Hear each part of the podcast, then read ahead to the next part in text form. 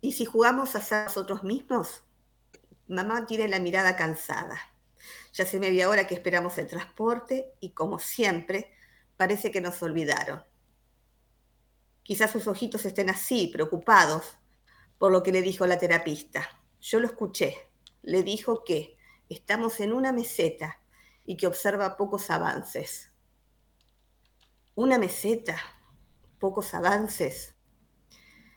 Hoy es uno de esos días.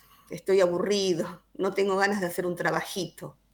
Hoy quisiera jugar a ser yo mismo, sí, ser yo mismo, como cuando juego con mis primos por horas, pero falta tanto para el próximo cumpleaños.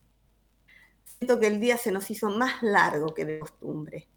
Mamá ha mirado como diez veces el reloj. Otra vez llegaremos tarde a la otra terapia. A veces me gustaría que ella pudiera descansar un poco, pero me repite una y otra vez que todos los tratamientos son muy importantes, que me ayudarán a salir adelante. Y la terapia continúa en casa, en ejercicios o juegos que no son de ella. Pobre mamá, no tiene ni un día de respiro. Quisiera huir con mamá, sería tan lindo escaparnos de la rutina, quedarnos en una plaza, compartir un helado o un paseo mirando las vidrieras que le gustan, sin presiones, sin apuro.